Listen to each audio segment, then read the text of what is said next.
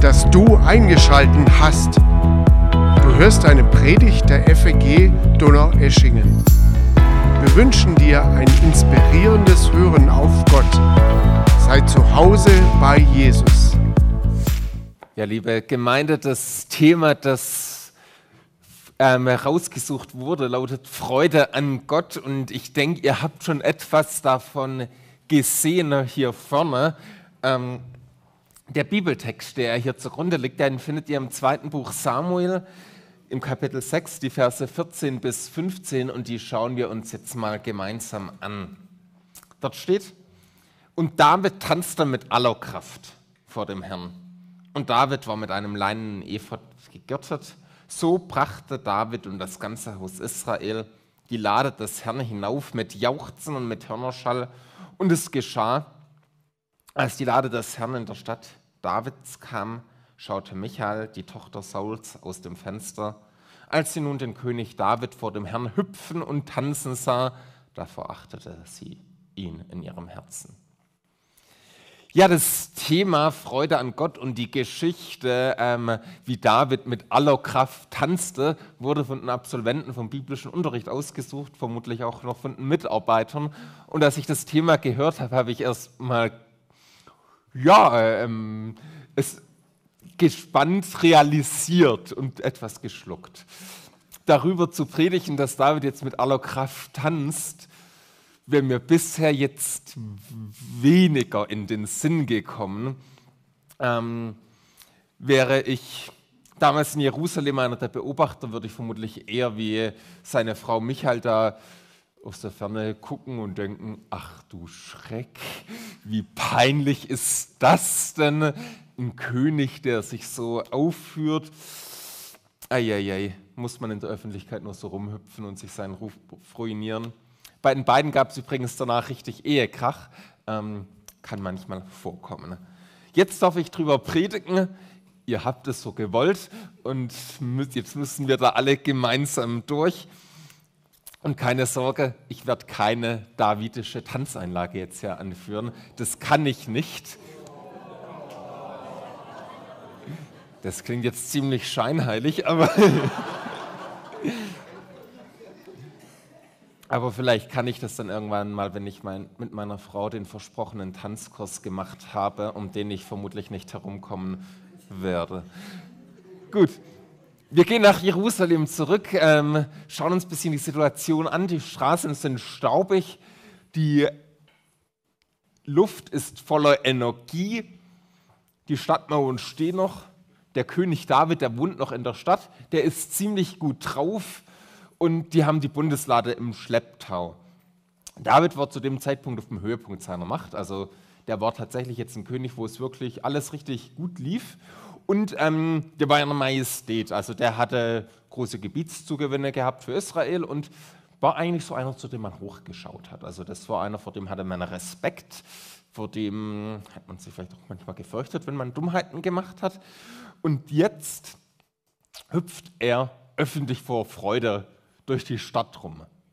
Die ganze Stadt war in Bewegung und der König tanzt. Also ihr habt ja vorher so ein bisschen einen Einblick bekommen, wie das aussehen könnte. So zum Vergleich, ihr könnt euch mal vorstellen, wie es aussehen würde, wenn Berlin, der Kudamm, wenn unser Bundeskanzler dort rumtanzen würde und rumhüpfen würde, vor Freude jauchzen und schreien würde, mit dem Jackett rumwirbeln würde. Ungefähr so dürfte das ausgesehen haben. Jetzt die Frage, warum freut sich der David so ausgelassen? Also, warum ist der so gut drauf? Ähm, ihr seht ja hier eine Bundeslade, das ist so ein bisschen ein Nachbau davon. Die wurde damals, die Originale, wurde in, von Israel auf der Flucht von Ägypten erstellt unter Mose, als Israel von Gott aus Ägypten befreit wurde. Gott hat mit Israel so einen Spezialvertrag geschlossen, also so eine Art Bundesschluss, also ein Freundschaftsvertrag könnte man heute sagen, ein Bündnisvertrag. Und die zehn Gebote, die regelten die Grundbeziehung. Und die zehn Gebote waren quasi in der Bundeslade drin, die wurden dort fest ähm, aufbewahrt als Dokument.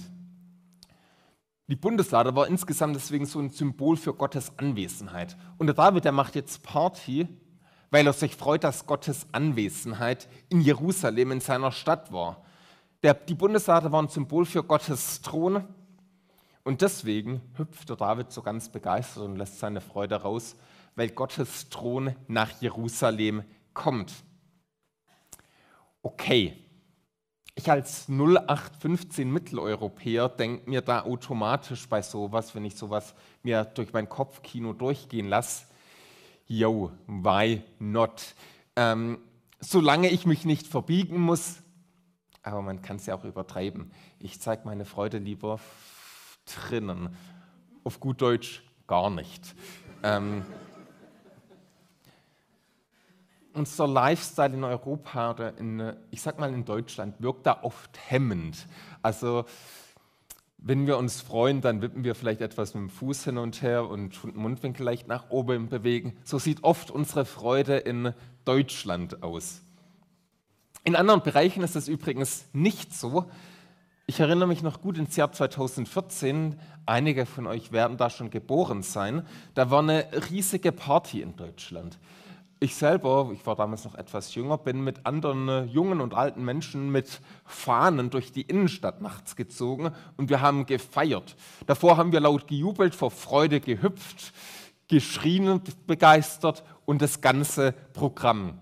Und was war passiert? Damals hatten wir noch eine Fußballnationalmannschaft, die gut Fußball spielen konnte. Die war im Finale. Man glaubt es heute kaum noch, aber da gab es einen, der hieß Schürler, der hat auf Götze geflankt in der Verlängerung und der Ball ging tatsächlich ins Tor ein.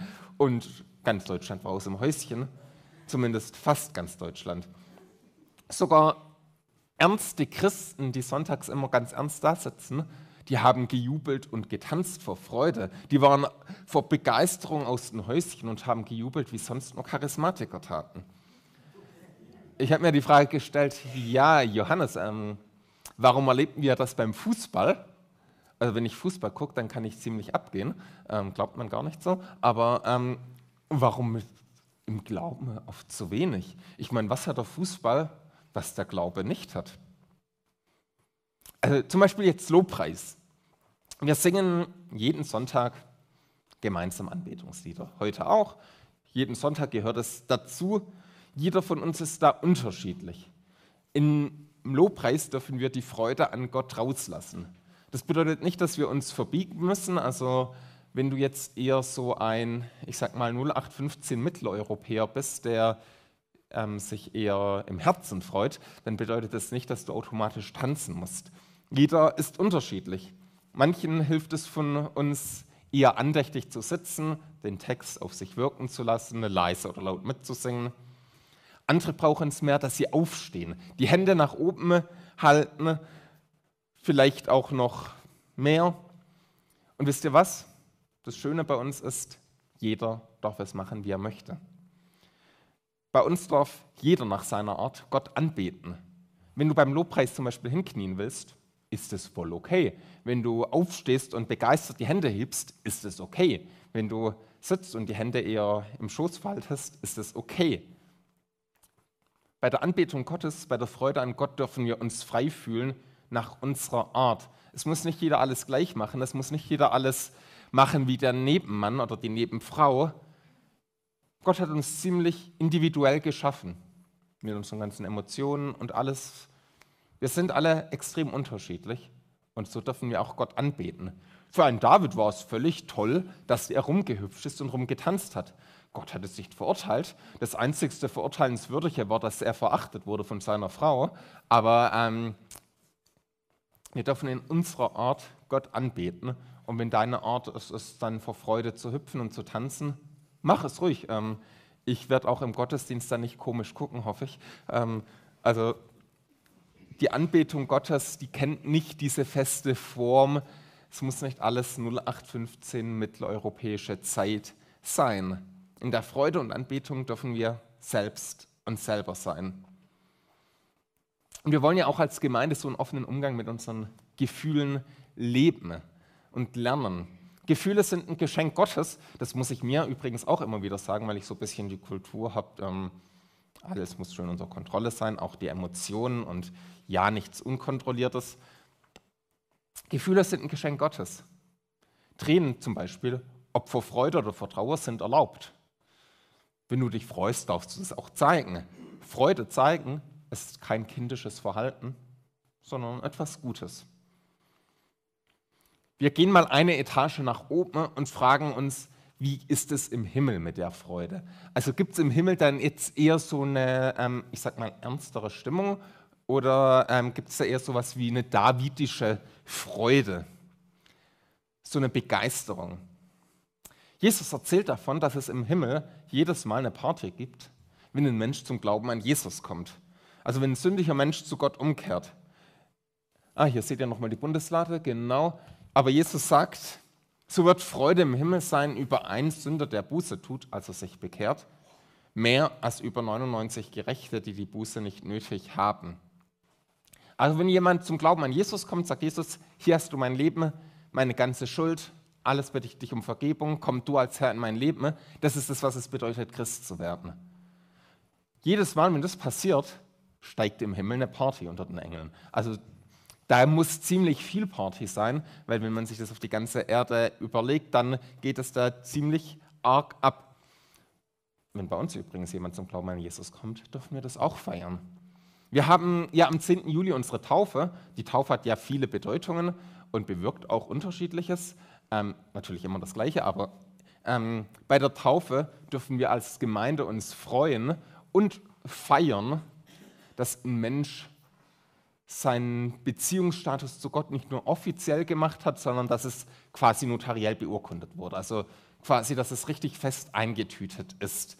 In der Taufe dürfen wir uns freuen und feiern, was Gott gewirkt hat, dass jemand zum Glauben an Gott gekommen ist, wird dort nochmal besonders gefeiert. Und ich muss das jetzt einfach mal machen, wenn du noch nicht getauft bist, aber an Jesus glaubst, am 10. Juli ist die Taufe, melde dich einfach bei mir an.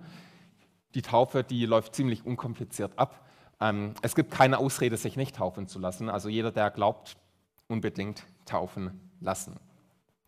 Ja, durch Jesus kommen wir zu Gott und erleben sein liebendes Vaterherz. Und das ist was, was wir feiern dürfen. Davids Freude an Gott zeigt sich ja darüber, dass die Bundeslade nach Jerusalem gekommen ist. Das ist aber nur ein Bruchteil von der Freude, die auf uns insgesamt wartet. Also David hat so eine Art Trailer erlebt, so eine Art Vorschaufreude.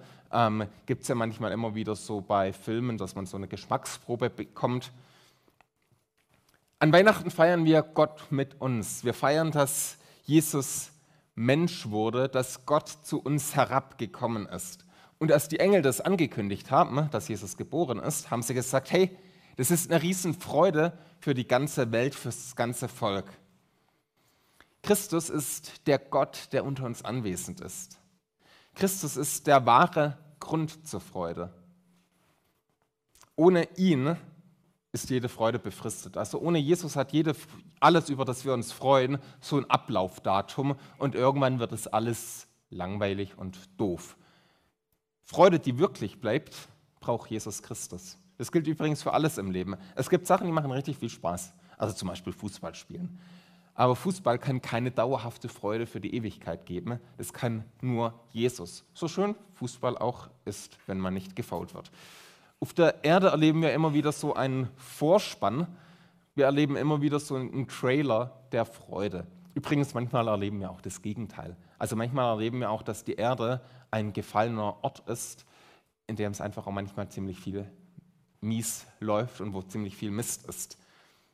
Aber immer wenn wir die Freude von Gott erleben, dann ist es ein Vorspann für das, was auf uns warten wird. Und zwar das, was in Offenbarung 21 steht.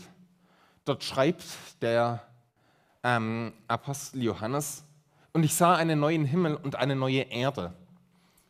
Denn der erste Himmel und die erste Erde waren vergangen und das Meer ist nicht mehr. Und ich sah die heilige Stadt, das neue Jerusalem, aus dem Himmel von Gott herabkommen, bereitet wie eine für ihren Mann geschmückte Braut. Und ich hörte eine laute Stimme vom Thron her sagen, siehe das Zelt Gottes bei den Menschen, und er wird bei ihnen wohnen, und sie werden seine Nation sein, und Gott selbst wird bei ihnen sein, ihr Gott. und er wird jede Träne von ihren Augen abwischen. Und der Tod wird nicht mehr sein, noch Trauer, noch Geschrei, noch Schmerz wird mehr sein, denn das Erste ist vergangen. Und der, welcher auf dem Thron saß, sprach, siehe, ich mache alles neu. Also das ist das, worauf unser ganzes Leben als Christen am Ende das Ziel hat. Also der Endpunkt ist diese neue Realität mit Gott. Es ist übrigens keine rein geistige Welt, so nach dem Motto, wir schweben auf Wolken und singen mit einer Engelharfe. Ne? Das ist eine richtig reale Welt. Also so eine richtige Welt. Eine ganzheitliche Welt mit Körper und Innenleben. Also ich sag mal, wie jetzt nur besser. Also wie jetzt nur perfekt. Quasi das korrigierte Update in perfekt. Und Freude ist das, was es dann pur geben wird weil wir für immer dann in der Gegenwart von Jesus leben werden. Bis dahin haben wir einen Trailer auf diese neue Realität, den wir uns immer wieder auch anschauen können in verschiedenen Situationen. Freude an Gott ist etwas, das sich entwickelt. Aber es ist gleichzeitig auch eine Achterbahn. Also das Leben und die Freude, das geht auf und ab. Das Leben ist manchmal wirklich wie eine Achterbahn in dem Bereich. Wir spüren in unserem Alltag überhaupt nicht immer diese Freude denn schließlich sind wir ja noch nicht angekommen in Gottes Wirklichkeit. Aber wie David können wir immer wieder Momente erleben, an denen diese Freude in unsere Welt hineinbricht, an denen wir die Freude an Gott spüren. Vielleicht ist es bei dir mal im Lobpreis sonntags morgens, dass dir plötzlich die Liebe Gottes aufgeht und du denkst, krass, ich bin geflasht. Vielleicht bist du dann wirklich begeistert und alles. Oder du hast beim Bibellesen plötzlich so ein Aha-Erlebnis und denkst, hey, alter, krass, wie Gott da gewirkt hat und das hat sogar mit meinem Leben was zu tun. Wie cool ist das denn? Oder du erlebst Gott bei frischer Tat beim Handeln, weil zum Beispiel ein Freund von dir zum Glauben kommt oder eine Gebetserhörung geschehen ist. Freude musst du nicht erzwingen. Freude an Gott kannst du nicht erzwingen. Hier gilt es ehrlich mit den Emotionen umzugehen. Wir dürfen unsere Freude rauslassen, wenn wir sie haben. Wie David müssen wir uns dann auch nicht vor irritierten Blicken von 0815 Mitteleuropäern ähm, dann irgendwie schämen, die denken, ja, ähm, es mal nicht. Denn mit Freude an Gott ehren wir Gott. Deine Freude an Gott ehrt Gott und dann muss es nicht der gleiche Stil sein, mit der dein Nebenmann sich freut. Wenn er sich anders freut als du, wenn er sich nur mit den Mundwinkeln freut, ist es okay. Du darfst es auf deine Art tun. Denn mit der Freude an Gott ehren wir Gott. Lasst uns in der ganzen Vielfalt der Emotionen, die wir haben, und der verschiedenen Ausdrucksarten der Freude und Anbetung Gott als Gemeinde anbeten.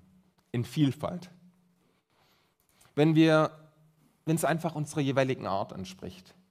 Nicht durch Uniformität, also dadurch, dass alles gleich machen, ehren wir Gott, sondern in der unsere Freude von Herzen kommt und unsere Anbetung von Herzen kommt. Dadurch wird Gott geehrt. Und ich wünsche dir diese Freiheit eines Davids, Gott auf deine Art zu ehren und die Freude an Gott zu zeigen. Und am Ende gilt, Wahre Freude, die wird es nur bei Gott geben. Wahre Freude gibt es nur bei Jesus. Das ist die wahre Freude, die hält. Amen.